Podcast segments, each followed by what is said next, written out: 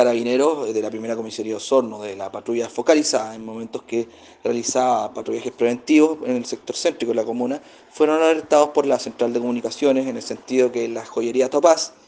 eh, se estaba perpetrando un robo con fuerza por parte de tres individuos. Al constituirse carabineros en el lugar, lograron la captura de uno de estos delincuentes, eh, como también eh, constatando mediante el sistema de vigilancia municipal, que otros dos, un hombre y una mujer, habrían huido, ¿verdad? con un botín consistente eh, y ha evaluado perdón, en la suma de 3 millones de pesos.